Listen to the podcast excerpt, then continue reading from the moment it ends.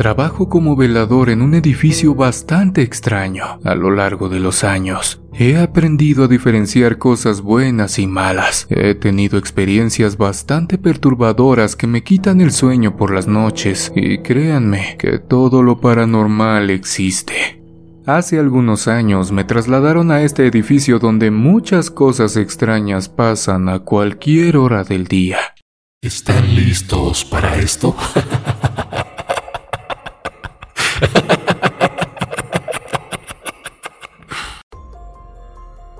Me llamo René y quiero compartirles algunas cosas de lo que me sucede en este lugar. De entrada, tengo que decirles que este edificio consta de cinco pisos, secciones que tienen su toque de oscuridad, por así decirlo. Hace algunos años servía como hospital y por lo que me cuenta don Rogelio, muchas cosas inusuales pasaron aquí con los pacientes situaciones que se siguen repitiendo hasta el día de hoy. Para que me puedan entender, tengo que darles una idea sobre este lugar y una corta explicación de los acontecimientos paranormales que me han dejado temblando de miedo. Siempre que subo el elevador para revisar el edificio, ya no sé con qué me voy a topar. Aquí es como todo trabajo. Hay días completamente normales, pero otros bastante escalofriantes. Seguimos cuidando este edificio pues los dueños intentan venderlo a toda costa. Mi primera experiencia con lo paranormal me sucedió hace ya algún tiempo.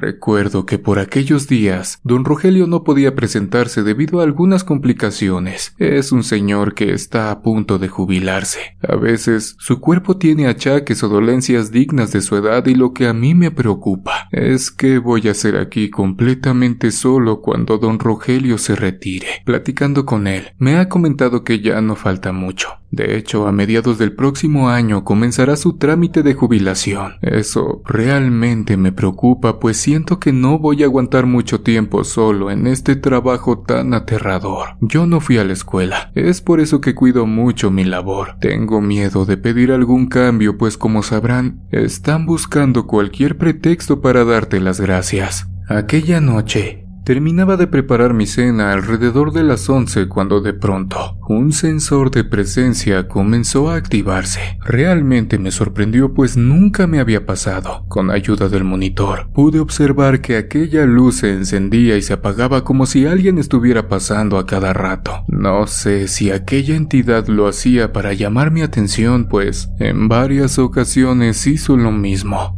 Lo primero que pensé era que a lo mejor aquel sensor se había descompuesto y no le tomé mucha importancia. Tratando de distraerme, encendí una pequeña televisión que tenemos. Comencé a cambiar de canales para ver qué me encontraba por ahí mientras terminaba mi comida. No pasaron ni dos minutos cuando aquella pantalla de la nada se apagó. Esto sí ya comenzaba a ser bastante extraño. Miré nuevamente el monitor de las cámaras, solo para percatarme de que aquella luz de presencia seguía fallando. Algo que llamó mi atención fue ver que en aquel pasillo se comenzaron a activar varios de los sensores de luz justo como si alguien hubiera pasado para activarlas. Eso ya no era nada normal, así que pensando que alguien se había metido en el edificio, tomé mis herramientas de trabajo y decidí bajar. Tomé las escaleras de emergencia pues era aquí abajo en el estacionamiento. Con linterna en mano bajé, pero no la quería encender hasta atrapar a aquellas personas que se habían metido. No sé si han escuchado de las exploraciones urbanas, o urbex como las llaman. He visto algunos videos sobre el tema, así que solo pensaba que se trataba de eso. Qué equivocado estaba. Comencé a preguntar quién anda ahí y aquí es donde comenzó lo extraño de esta manifestación. En efecto,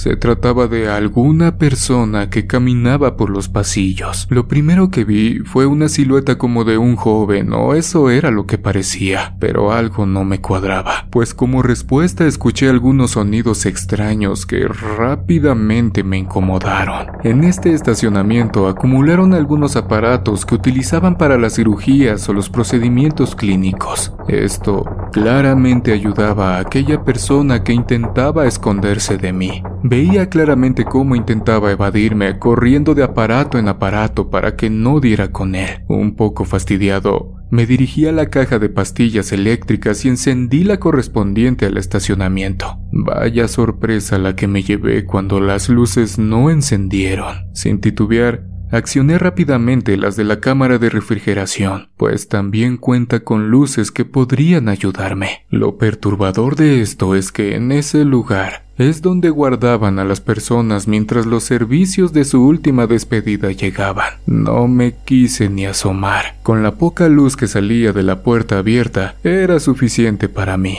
Lo más aterrador sucedió cuando aquella sombra pasó detrás de mí. Aún recuerdo cómo las luces de los sensores comenzaron a encenderse justo como lo había visto desde el monitor. Aquellos aparatos detectaron a alguien que yo no podía ver. Aquel espíritu o ser de oscuridad se movía rápidamente hasta llegar a las camillas que están acomodadas hasta lo más oscuro de este lugar. De inmediato, escuché el impacto de una de ellas contra las demás. Intentaba buscar con ayuda de mi linterna qué era lo que provocó aquel sonido, pero no había nadie. Fue en ese momento que comprendí que no se trataba de alguna persona. Estaba siendo víctima de algo que rondaba en el hospital. Seguí alumbrando en la misma dirección hasta que nuevamente azotaron la misma camilla, pero ahora contra la pared. De la impresión, ya ni apagué la cámara de refrigeración. Subí corriendo, cerré la puerta de acceso al estacionamiento y bastante espantado, decidí quedarme en mi lugar. Esperé hasta la mañana siguiente para poder bajar de nuevo y desactivar las pastillas. Amigos, esa fue mi primera experiencia con lo desconocido.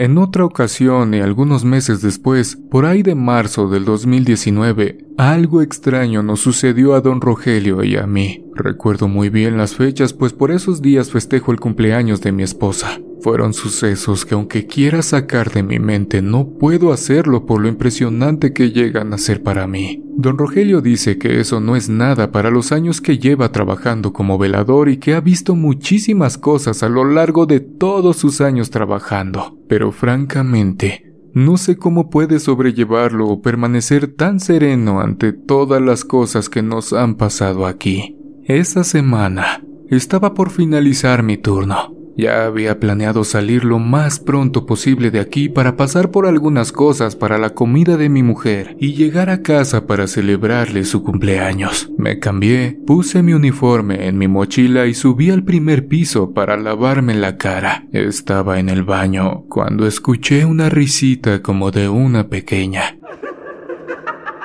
Este lugar se encuentra sobre una avenida principal. También está muy cerca de un parque por lo que realmente no se me hizo raro. Siempre pasan personas y más los fines de semana, aunque cuando la escuché por segunda vez pude percatarme de que en realidad aquellos sonidos provenían de aquí adentro. Justo cuando enjuagaba mi rostro, miré de reojo y con ayuda del espejo pude darme cuenta de que unas pequeñas piernitas habían pasado corriendo rumbo al baño de mujeres. Bastante desconcertado, terminé de lavar mi cara, me sequé y salí pronto para ver de qué se trataba. Ingenuamente comencé a gritar el nombre de la nieta de don Rogelio. En ocasiones su madre la trae en lo que cruza la calle para hacer algunos pagos en la plaza que está a unas cuadras de aquí. Pensé que se trataba de algo relacionado, así que apurado comencé a caminar para bajar las escaleras y despedirme de mi compañero. Pero justo cuando regresaba, escuché de nuevo y de manera más clara aquella risa. Claramente no era Fernanda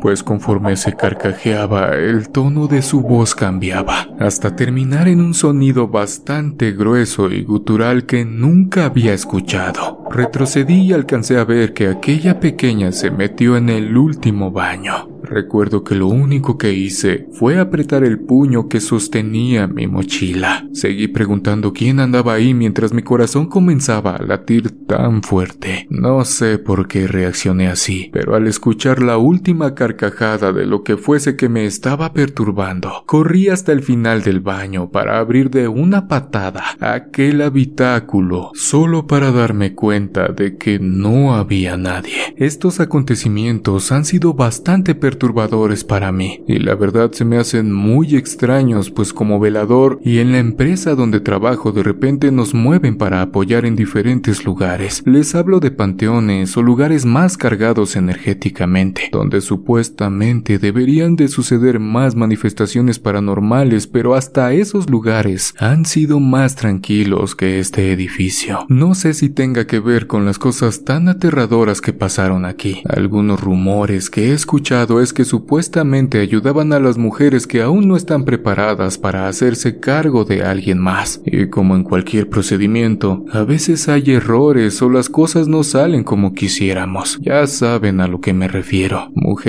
que en vez de salir por la puerta principal, terminaban en la cámara de refrigeración de aquí abajo.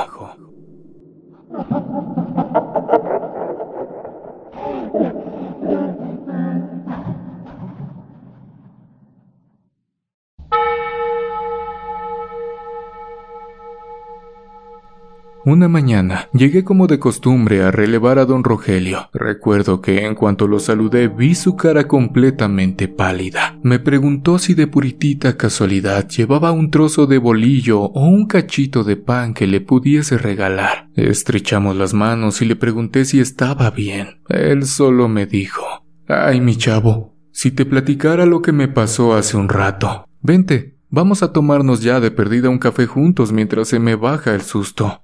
De acuerdo con mi colega, comenzó a escuchar que un bebé lloraba. Era un sonido bastante extraño, pues en los edificios de los costados por las noches no hay nadie. Por su edad, ya no sube las escaleras. De vez en cuando, un dolor bastante insoportable se aloja en sus rodillas y es imposible que lo haga. Demasiado inquieto, subió el elevador para ver de dónde provenía el sonido de aquel pequeño en busca de su madre o de alimento. Vaya sorpresa que se llevó. Mi compañero menciona que bajó al estacionamiento que anteriormente les comenté pero no vio ni escuchó nada. Le picó al botón del primer piso y tampoco. Lo interesante de esto es que cada vez que subía un piso el llanto de aquella criatura se escuchaba más fuerte. Pasó el segundo y tampoco vio nada aunque por el sonido él sabía que estaba muy cerca de descubrir lo que estaba pasando. Con algo de nervios y mientras su mano temblaba, picó el botón del tercer piso. Se dirigía al área de maternidad de donde claramente provenía aquel llanto bastante perturbador. En cuanto las puertas del ascensor se abrieron, aquel sonido a todo pulmón de aquella criatura podía escucharse. Don Rogelio comenzó a alumbrar en todas direcciones para identificar el lugar concreto de aquella manifestación. No tardó mucho, pues él platica que de entre las cunas una comenzó a moverse. Las luces del elevador comenzaron a fallar intermitentemente hasta que se apagaron por completo. Relata que a pesar de que no podía ver a nadie, sentía una presencia que se estaba acercando hacia él. De inmediato, presionó el botón para bajar a recepción, pero aquella sensación de que algo se aproximaba aumentaba. Una vez abajo, comenzó a sentir que su cuerpo temblaba por lo que acababa de pasar. De inmediato tomó una pequeña botellita de licor que siempre carga consigo y que contiene algunas hierbas para sobar sus rodillas cuando le duelen mucho. Se puso un poco en su nuca e intentaba tranquilizarse mientras el tiempo del relevo llegaba. No puedo negarles que después de lo que me platicó me quedé bastante inquieto, y aunque ya faltaban un par de horas para el amanecer, no podía quitar esa extraña sensación de mí. Por otro lado, lo paranormal siempre me ha llamado la atención. No entiendo por qué, soy fanático de las historias de terror y todo lo que tiene que ver con ello. Es así como descubrí su canal. Por cierto, aprovecho para saludar a la gran comunidad de Oscuro Secreto. La curiosidad me obligó tiempo después a subir y rectificar lo que me había platicado don Rogelio. En efecto, una de las cunas del área de maternidad no estaba en su lugar. Por otro lado, se preguntarán cómo llegamos aquí. ¿Cómo es que cuido con ayuda de un anciano este gran edificio donde pasan cosas sobrenaturales que cada cierto tiempo nos ponen la piel chiñita? Pues bien, algo que no les he platicado aún y que les mencioné al principio es que supuestamente estaba cuidando aquella noche el área de refrigeración de las exploraciones urbanas que hacen esos chicos, pues ya habían encontrado la manera de entrar a este edificio, y como es normal, las cosas o equipos comenzaban a perderse, pero no solo entraban para llevarse las cosas, por lo que sabemos don Rogelio y yo, semanas antes de que nos trajeran para acá, un grupo de personas que se dedican a las artes oscuras vino aquí para realizar sus maleficios o conjuros, que con el paso del tiempo y de acuerdo con lo que nos ha venido pasando, va tomando fuerza. En el quinto piso es donde aquellas personas hicieron de las suyas pintando símbolos extraños y poniendo algunas veladoras en el suelo, con lo que parece líquido ya seco de color marrón. Días después de que llegamos, aún se respiraba aquel olor a podrido o descompuesto de todo lo que ya habían hecho, a pesar de que el servicio de limpieza que contrataron se esmeró bastante en realizar su trabajo. No sé qué esté pasando aquí, ni tampoco hasta dónde pueda aguantar, mucho menos si podrán vender rápido este hospital abandonado que comienza a tornarse cada vez más oscuro y tenebroso. Muy pocas veces he tenido el valor de subir a ver qué es lo que pasa en aquel quinto piso donde sonidos extraños es frecuente escuchar. Don Rogelio, mi familia y yo hemos llegado a la conclusión de que es mejor no meterse en ese lugar pues no sabemos qué tipo de trabajos hayan hecho aquellas personas que se metieron, y más por lo que vi aquella noche. Al principio nos podíamos quedar don Rogelio y yo, pues era muy reciente lo que había pasado con esas personas sirvientes del mal. Con el paso del tiempo y cuando vieron que ya nadie intentaba husmear por las noches en este lugar, fue que nos turnaron, ya saben, para pagar menos por el mismo trabajo. Nos encontrábamos cenando unos tacos que conseguimos en la esquina de la avenida, cuando comenzamos a escuchar que alguien pedía ayuda. Con el bocado en la boca, mi compañero y yo nos quedamos mirando a los ojos, pues ¿cómo era posible? Solo nosotros dos estábamos aquí, aunque de inmediato pensamos que se trataba de aquellos muchachos que ya nos habían comentado. Aquel grito de ayuda tenía el tono de una voz joven de una persona no mayor a 20 años. Era claro que eran ellos. Tomamos nuestras herramientas de trabajo y lámparas en mano. Subimos a ver de qué se trataba, que tenía aquel quinto piso que les llamaba tanto la atención a estos exploradores urbanos, sin pensar que estábamos cayendo en un juego completamente macabro. Todavía antes de que las puertas del elevador se abrieran, escuchamos aquel grito de auxilio. De inmediato, Comenzamos a investigar de qué se trataba, pero no había nadie. Nuestro cuerpo se llenó de miedo cuando en la última habitación, y con ayuda de mi lámpara, pude ver detrás de aquella puerta un animal parado en sus dos patas, una especie de macho cabrío que cruzó rápidamente de un lado hacia otro.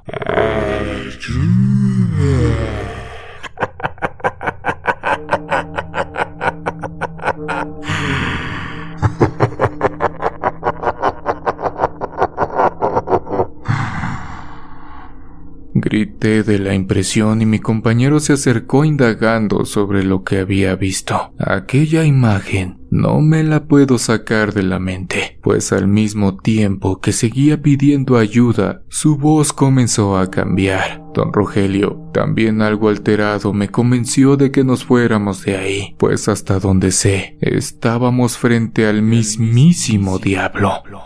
Hasta la fecha, esos son los sucesos tan aterradores que hemos pasado aquí. En cuanto mi compañero se jubile, si es que no me dan mi cambio, lo más seguro es que empezaré a buscar empleo en otro lugar. Gracias por escucharme. Amigos, muchas gracias por acompañarme en esta emisión. Me ayudarías mucho si te suscribes activando la campanita y me dejas tu pulgar arriba acompañado de un comentario. Y si tienes el valor de escuchar otra de nuestras historias de terror, te dejo en pantalla una para acompañarte lo que queda de esta noche. Nos vemos en una siguiente emisión de Oscuro Secreto.